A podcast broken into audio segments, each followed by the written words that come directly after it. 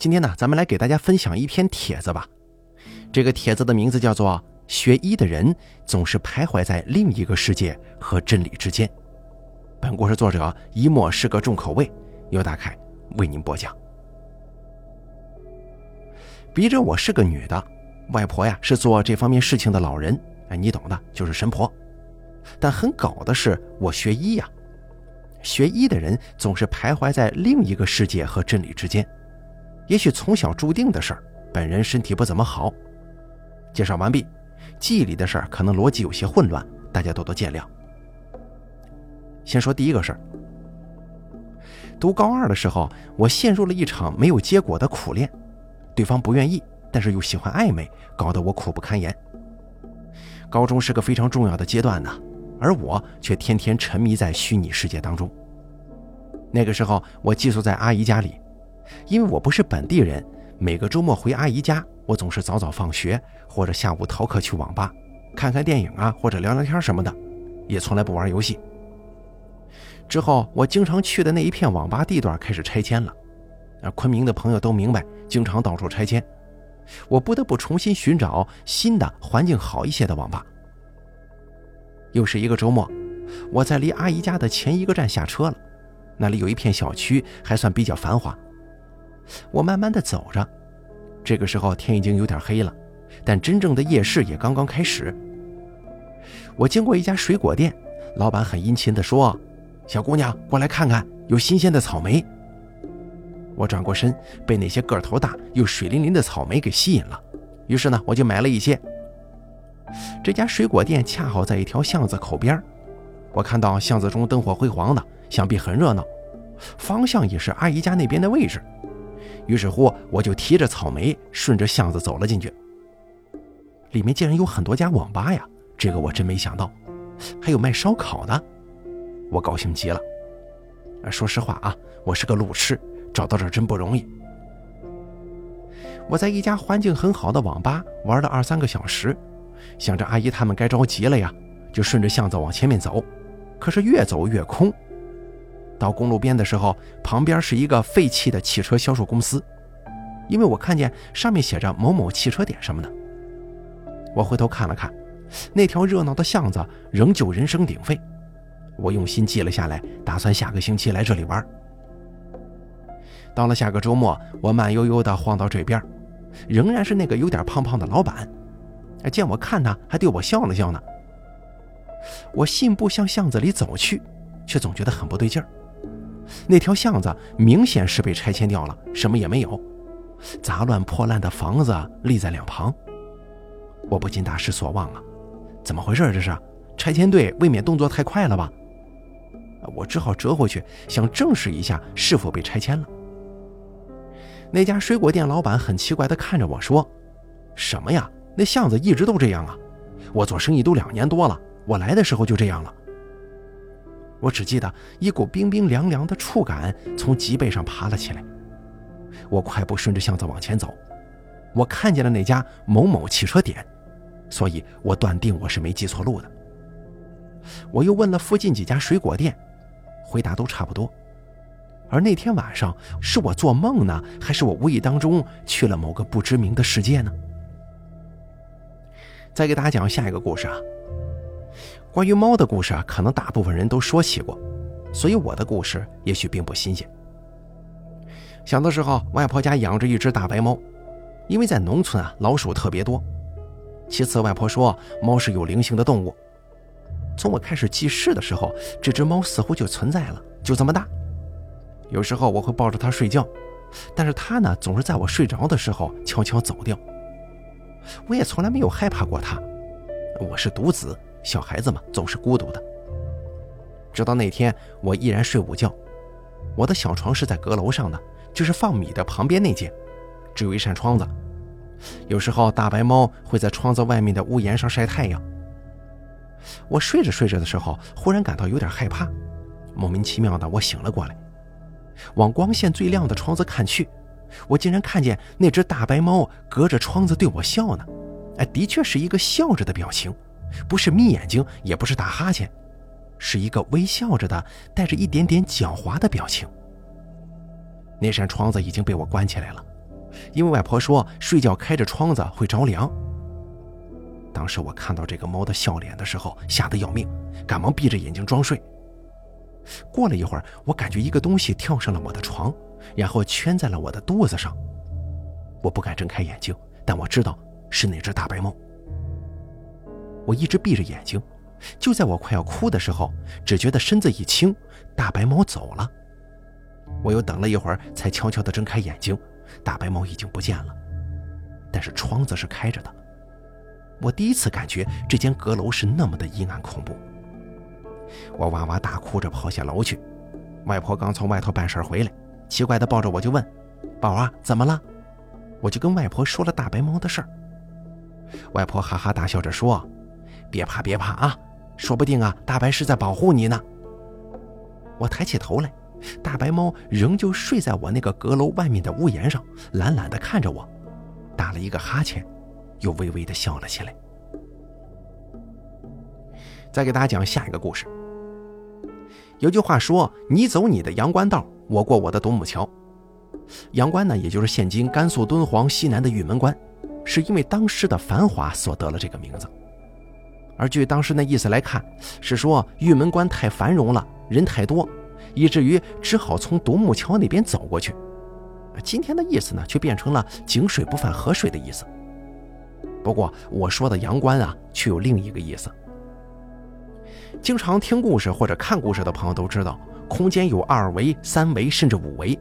蚂蚁生活在二维空间，只见前后；人类生活在三维空间，能见宽高。但是有一部分生物却活在四维空间，能看后面甚至下面。这个事儿是我朋友跟我说的故事。我这朋友姓董，也是一个从小体弱的主。董小的时候啊，总是三天一大病，一天一小病的。家里人急得没办法呀，就这么一个独苗苗，什么医院、什么偏方都用过了，一个老主持还很笃定地说，这孩子活不到八岁。董五岁的时候，又是一场大病，那场病来得很汹涌，高烧四十度。本来这在小孩身上也不算什么，因为小孩子一旦发烧嘛，这个体温都会飙得比较高。但是董却虚得爬不起床来了，然后眼睛啊、鼻子呀，呃，就是七窍开始流脓。医生看了之后说感染了，开了一些消炎药。去医院看，有的医院说是大叶性肺炎。我的天哪，肺炎会流脓吗？有的医院又说是肺结核，因为董一直咳嗽啊，但也没见他咳血啥的，反正就是查不明原因。他家人哭得死去活来呀，想着这孩子可能不行了。据他说，当时这棺材都买好了放家里头了，他那会儿也是只有进的气儿，没有出的气儿了。然后董只觉得自己飘飘然的走出了门，又顺着河边走，就快到小马街的时候，来了一个人，是个很和蔼的老爷爷，就说：“来，你过来，我带你去玩。”啊，董就跟着去了。奇怪的是啊，董可以看见自己家越来越远，但是董并没转头，也可以看见脚底下的小虫子呀、小草什么的，但他也没低头啊。董奇怪极了，就问这老爷爷：“咱们去哪儿啊？”这位老爷爷就说：“去阳关呢，阳关在哪儿啊？”老爷爷用手一指：“那不是吗？”只见那是一个很热闹的地方，人来人往的，上面有一个大大的牌坊，写着两个大字“阳关”。当然了，董那个时候还不识字呢，他只是根据自己的回忆猜测应该是那两个字。然后老爷爷就说：“你快去吧。”董就问他。爷爷，你怎么不跟我一块儿去呢？老爷爷笑着说：“我得从独木桥过去啊。”董一看，这条路边啊有一条大河，河上有座桥，也可以去到阳关里的集市。董就说：“爷爷，那我跟你一块过去吧。”爷爷赶忙说：“哎，不行不行，你只能走这边。”然后董就走进了里面。当时他眼前一黑，醒过来的时候，董的妈妈正哭呢。据他家人说，他那个时候已经死了两个小时了。可是他跟那个老爷爷走了可不到两个小时的路程啊。从那以后，董虽然小病不断，但是再也没生过严重的大病了。我当时问他那个老爷爷是谁呀？他说我也不认识，应该是个好心的鬼吧。说完这故事啊，我想起了一个关于算这个的事儿。我无意当中想起了一个词，叫做“神游太虚”。我也听朋友们说过，世界上有些人呢，看着他似乎是迷信，也就是算一些虚虚实实的东西，但是又很神奇。比方说，这个人从来没有见过你的家人，更不可能知道你最近的近况，他却可以全部说出来，并且分毫不差。有人认为啊，这个算卦的是请了小鬼了，哎，就是家里养了几个早年夭折的孩童魂魄。当时要算命的时候呢，他就把这小鬼放出来，让小鬼出去查信息去。鬼跟人不同啊，人可以有公斤有重量，但鬼却是轻飘飘的，如烟如梦，所以可以日行千里，上天入地。不过说实话啊，我真不知道这一切怎么回事，只能说出来，大家推测吧。我外婆也有这样的本事，据说呢，当初她父母总共生了十多个孩子，这在抗战时期不算什么啊。奇怪的是，他父母生他的时候啊，住在他们山上的一个寺院住持下来了，跟他父母说要接两个孩子去寺院住，不然他们全家人就死绝了。于是老住持呢就选中了我外婆跟我的大外婆。果然之后不久啊，他的兄弟姐妹们要么生病而死，要么出了意外溺水而死，或者是跑丢了，或者是被其他的人给抓到了，不知道什么地方去了。总之呢，竟然一个都不剩了。其实我外婆排行倒数第三，下面还有两个弟弟，这两个孩子是一对双胞胎。外婆跟大外婆走了以后啊，两个孩子突然大哭不止，似乎是非常绝望的样子。你说为什么不把这些孩子全部带去寺院吗？天意难违呀！如果全部带了去，搞不好那就真的断了香火了，留下两个孩子还有一线希望。这老住持把外婆跟大外婆带去以后。忽然发现我外婆这个人呢，风骨极佳，是个修道练术的好苗子。于是呢，就开始教外婆一些医术法术的东西。本来呢，他希望我外婆出家，但外婆凡尘未断。这国民党给赶出去之后呢，外婆就跟大外婆一起下山了。中间穿插的酸甜苦辣，咱们就不说了啊。话说，从我记事的时候开始，我家就经常人来人往的。甚至一些镇上、县上的人都来找我外婆，但是我外婆呢也有原则，一年之内只看三个人，其他时间呢只是帮着看看病啊之类的。我问外婆为什么，外婆说：“个人自有天命，天命不可逆，如果去干涉、去捣乱，就会祸及自身。”啊，外婆还有你们呢，外婆毕竟是人呐，人都有私心嘛。我外婆给人算命的时候的确很神奇，我观察过几次。外婆从来没有请谁给她去查这个人的底细啊，等等等等的。有次我放假回老家，在屋子里玩电脑，就听外婆叫我说让我出去避开。我问为什么，外婆说东南方向要来人了。过了一会儿，我听见恭恭敬敬的敲门声，就是很有礼貌的三声长三声短，啊，想必来人肯定知书达理。把人让了进来之后，我没着急出去。趁别人没看见，就躲在了旁边一个小厨房里。只见来人呐，四十岁上下，中年男人，看样子像个老师。这男人跟外婆说：“婆婆，您帮帮我吧，我老婆最近不知怎么回事，老是说胡话，但平日里还是挺正常的呀。”接下来，外婆开始打哈欠，我知道外婆要去查了。说实话啊，我不是没看过关于小鬼的养法，但我外婆呢，的确没有养什么小鬼。而且外婆说养小鬼是要折寿的，还会害了下一代。那么就只有一种可能了，外婆神游太虚去了。过了一会儿，外婆清醒过来了，那男人大气也不敢出。外婆醒来之后，双目明亮，就说：“你家曾经是不是有两个孩子，双胞胎，都是男孩啊？”男人纳闷的说：“啊，没有啊。”外婆说：“你打个电话问问你老婆吧。”当时呢，男人就提起电话给这个女人打过去了。一开始的时候，女人似乎不太愿意讲，后来才道出了原委。原来这个女人年轻的时候啊，爱过一个有家室的男人，后来不小心怀孕了，这自然是不敢要的嘛，就给打胎了。但是那两个孩子都成型了呀，小脚、小手，甚至小舌头都能看得到。而之后呢，女人并没有离开那个有家室的男人，又怀孕了，还是双胞胎。这样反复三次，最后大夫说：“如果再流产的话，你可就不能怀孕了呀。”女人这才思前想后，离开了那个男人。外婆对那个中年男人说：“你拿着这条红布和药水，晚上四点钟把药水给你女人喝了，把红布一头缠在你女人腰上，一边拉到门外，出门去，八点后才可以回来。”男人千恩万谢的走了。外婆对着外面叫道：“行了，你要躲到什么时候啊？快出来给外婆帮帮忙！”我尴尬的走进了屋，问外婆：“哎，外婆，你怎么不去男人家里呢？”外婆说：“第一呢，我得在这里做法，把那两个有怨气的小鬼招过去；第二个，如果我去了，那女人保不定啊会被小鬼指示杀了所有人呢。”我又问：“这红布跟药水是干嘛用的？药水也就算了，这红布有啥用啊？”外婆笑着说：“人之轮回，如果要成为人。”就得走上轮回之道，这轮回之道其实就是红色的，用红布指引，也许两个孩子觉得好奇，就回女人肚子里了，不会再加害旁人了。第二天早上，那个男人来了个电话，说女人好了。外婆只是说：“行了，你好好善待他们母子吧，这俩小子会是你的亲孩子，可不要妄加猜疑呀。”果不其然，一年以后，这个男人呢登门拜访，专程来谢了外婆。我看见那女的抱着俩孩子，很是可爱，并且那孩子一见到我外婆就咧开嘴，笑呵呵的，非常可爱。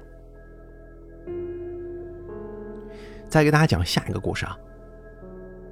看过许多关于家中蛇灵还有龙神的故事，说起来我也曾经见过。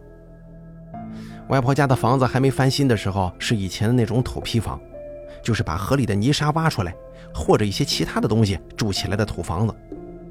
外婆是做事情的人呢，家中常年供奉着观世音菩萨。据说菩萨他在厅室里，最好在这个房梁所在的位置。那个时候我还小啊，父母在外工作没空带我，就把我交给外婆带。那天下着毛毛雨，外婆又被叫出去做事了。外公在城里上班，当时就我一个人在家。本来呢，外婆还请了一个远房亲戚看着我，但那个亲戚还没来的时候，外婆就匆忙出门了。我一个人很无聊嘛，电话也不普及，没有电视看，只有几本破破烂烂的，还是妈妈小时候看的小人书。当时就我和大白猫，大白猫在炉子旁边睡觉，我就在这边看书。过了一会儿，那只大白猫忽然哆嗦了一下，逃了出去。当时外头正下着雨呢，我怕大白淋病了，赶忙追出去，但是影子都找不见了。我很奇怪地折返了回来，只见那个供观音娘娘的小格子上，一条白花花的大蛇正趴着呢。我竟然不害怕，可以说它是我见过的最漂亮的一条蛇。它通体雪白，白的甚至反光，鳞片上的花纹不是那种复杂的样子，只是简单的几个普通图案构成，但是显得特精致。我愣愣地看着他，他头上也没有其他故事里说的那种肉角，只是简单的蛇的样子。他看了我几眼之后啊，就叼起一个馒头吃上了，吃完之后又哗啦啦的游走了。走的时候啊，又看了我几眼。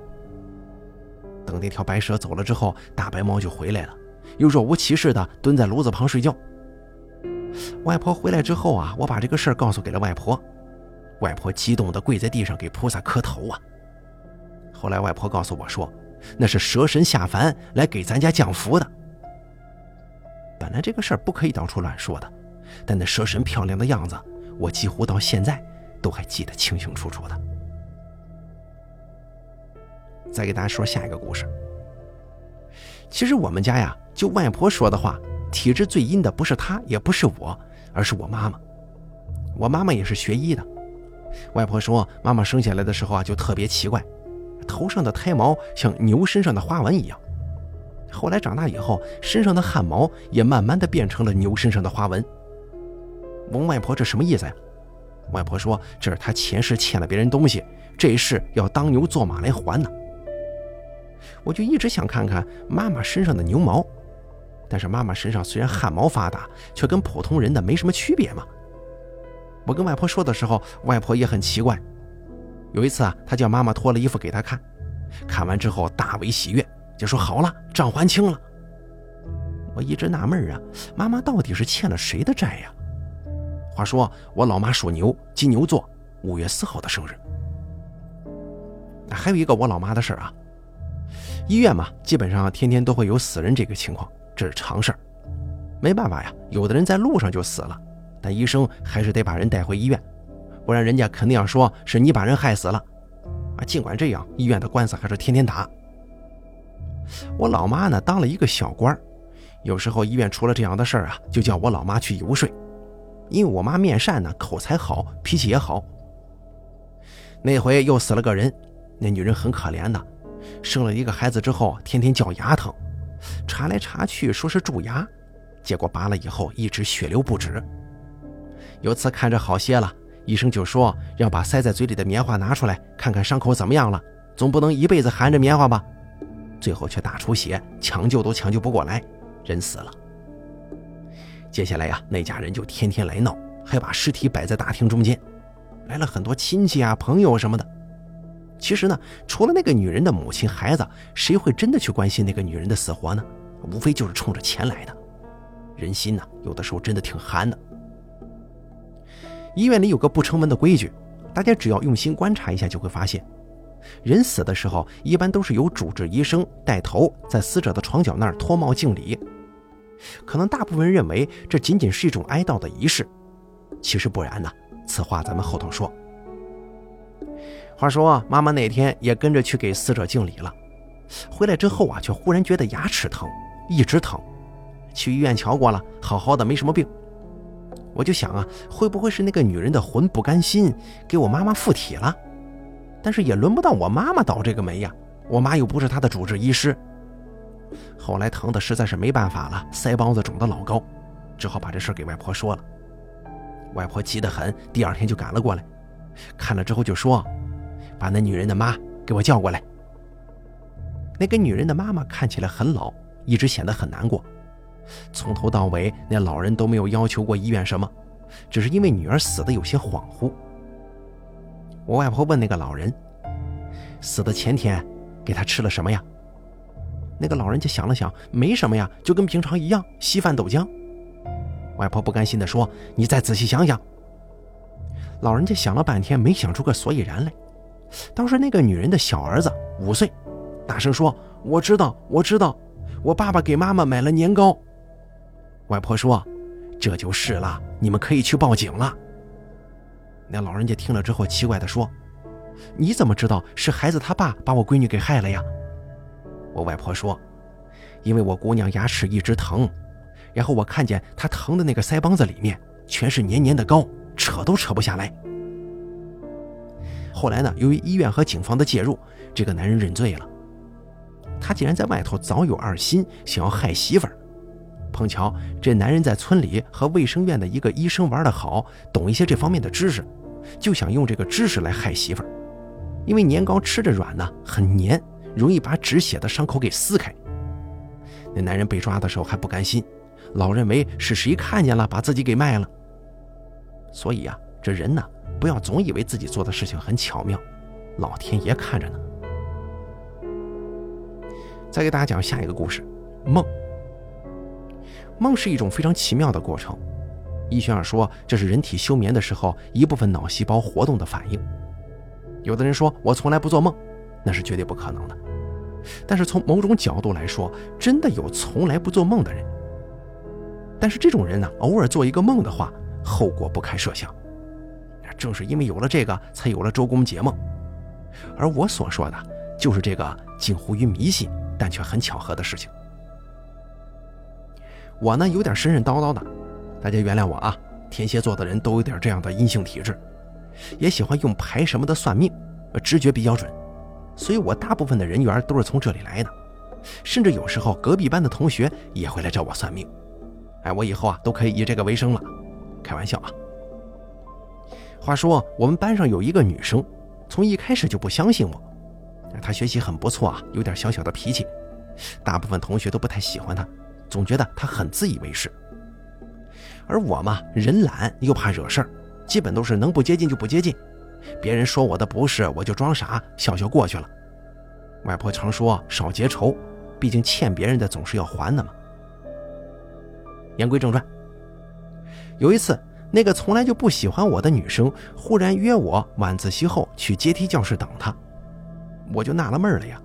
但是，一想我平常很低调，也没惹她，大不了被他骂一顿呗。于是我就去了。可是去了之后呢，那个女生却用近乎哀求甚至恳求的语气对我说：“你给我算算呗，我最近老是做噩梦，平常我从来不做梦的。”我就问她：“你梦见啥了呀？”她说。什么都会梦见鬼啊之类的，但每次都会梦见棺材，常常把我给吓醒，把我弄得最近睡眠都不好了。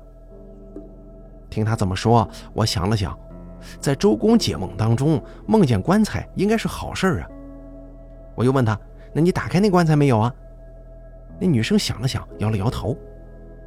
我想了半天，毕竟自己不是专业算这个的，只好说：“哦，可能是意味着你要失财吧。”别想太多了，还有最近注意一下身体啊。结果期末考试后几天，那女生给我打电话来了。哎，我跟你说啊，你算的可真准了，我的确失财了。我赶忙问她怎么回事，她说，本来我这学期是评到国家级奖学金的，要求也达到了，但是因为有一个女生有门路，奖学金给了她。更糟糕的是，我似乎被人记恨，什么都没评到，而且我最近一直在生病。听他这么说，我被自己给吓到了。我只是随口说说的呀，而且大部分女生都会只问感情之类的事情，我我不至于这么神吧？不过呢，我也只是根据周公解梦里的东西来推断的。想来这本书可不仅仅是那么简单呢。再给大家讲下一个故事，这个是我自己的故事啊，不过是外婆告诉我的。我的脖子上总是挂着一把小锁。跟别的同学不一样的是，这把锁从我出世就一直挂在脖子上，从来没取下来过，或者说，我根本就没办法取下来，除非把锁链子给弄断。这锁里面是中空的，但是我从来没想过里面会是什么东西。从小时候开始，外婆总是叮嘱我不许把锁解下来，任何情况下都不能。我问她为什么呀？外婆叹了口气说：“乖宝啊，我不是跟你说过你妈妈的事儿吗？”其实啊，来跟你妈妈讨债的人，其中一个就是你。本来我算过，你生不下来的，就算生下来了，母女两个都保不住命。果然如此，本来医生推测你是十八号生，你却折腾了整整一个星期，你母亲嘴巴干的都流血了，连脚疼的力气都没有。最后没办法，只好把你剖腹产拿出来。拿出来的时候你也不哭，一开始的时候啊，护士以为你被羊水给呛到了，就拼命打你屁股。但你却反而笑起来了，声音一点都不像个孩子的。我没办法，只好请师傅来看。师傅就叫一个银锁匠，给你脖子上打了个锁，把你小命给锁住了。很奇怪的是，你妈妈本来打出血，忽然就止住了，你也哇哇的哭出了声。听我外婆这么说，我内心那个愧疚啊！原来我老妈为了我吃这么多苦啊！外婆又说。其实这把锁呀是断过一回的。小孩为什么都叫小鬼小鬼呀？那就是说还没成人呢。特别是三岁以前的小孩，很容易被什么东西把魂给勾走。那个时候我天天带着你，你身体一直很虚，你妈妈又忙。有一回我出门办事儿，就把你拜托给了对门的阿英。什么？阿英？我大吃一惊。那阿英可是个傻子呀，整天只会嘿嘿的笑。就坐在一个像是学步车的架子里头，站都站不稳。外婆苦笑着说：“对，就是他。说起来呀，你这小命也算是他给救的。那个时候阿英很正常，我当时只是想，也就出去一两个小时就回来嘛，没事的。可谁知道阿英怕你在屋里闷坏了，就把你给带了出来。这下子可坏事了。等我回来的时候，阿英已经昏在一边了，而你却不见了。”我搂着阿英大叫你的名字，你竟然从屋里走了出来，才三个月的小孩子呀，自己走出来的。你阴阴冷冷地看着我，嘴里咕噜咕噜地说着什么。我赶忙拿出开光的佛珠来镇你，不对，那会儿已经不是你了。你的眼神和表情根本就是一个充满怨气的鬼魂。但是你只是稍微躲了躲，就向我扑了过来，手里拿的是店门的石砖。估计阿英啊就是这样被你给打晕的。我闪开之后，你又扑了过来，我什么办法都没有。忽然想起师傅说过，危难的时候心里要静，要纯，不可惊慌，因为人一慌就会失去一魂一魄，让鬼有机可乘。我也不知道哪来的勇气，心中默念地藏菩萨经。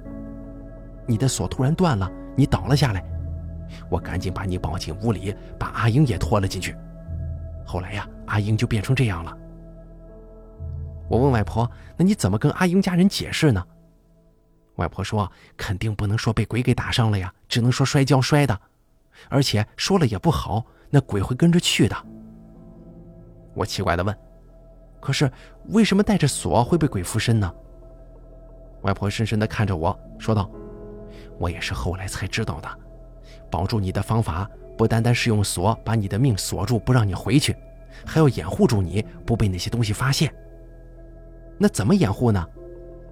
外婆笑了笑，又说：“你不是问我为什么锁里面是中空的吗？因为里面封着一个鬼呢。只是没想到，没有外物的干扰之下，这鬼竟然跑了出来。”听外婆说到这儿，我只觉得锁骨中间冷冰冰的呀。啊，外婆，那那鬼现在还在不在呀？外婆笑着说：“肯定不见了嘛，锁都断了，他也跑了。”只是我没有问的是，为什么现在这锁还不让我摘下来呀？我为什么没问出来？是因为我不想听到那样的答案。再给大家讲下一个故事。这个事儿是小时候听外婆讲起的，印象比较深刻。故事的主人公叫阿翠，是外婆的一个远房亲戚，表亲。只是我从来没见过，因为阿翠早就已经走了。阿翠小时候跟我一样，也有一把锁。不过她的锁是因为小时候老生病，家里人给求的长命锁。后来啊，锁戴的时间长了，就慢慢变黑了。用科学解释来讲，这叫氧化了。从某种角度来说呢，这叫吸食了病气。本来嘛，锁黑了可以摘下来洗洗戴上就行了，或者干脆就不用管它，没啥影响。只是这个阿翠呀，偏偏生得特漂亮。山里孩子洗头用的是米汤，洗澡用的是清泉水，那眼珠子都不带杂色的，黑亮黑亮，跟小孩似的。漂亮姑娘嘛，就有点嫌弃这把黑黑的锁，她就给悄悄地摘了下来，把妈妈买的珍珠项链戴上了。可是过了个把月，阿翠就生了病，一开始只是感冒，接着发烧，说胡话。阿翠奶奶一看，哎呀，不得了了，锁不见了，急得到处找。阿翠的妈妈、爸爸也受到过一些现代的思想啊，不当回事儿，没了不就没了吗？孩子只是普通的感冒，别乱想，看看医生就好。于是呢，就骑着车带着阿翠进城了。奶奶半天找不到锁，明白大势已去，这孩子呀恐怕得出事儿啊，老泪纵横。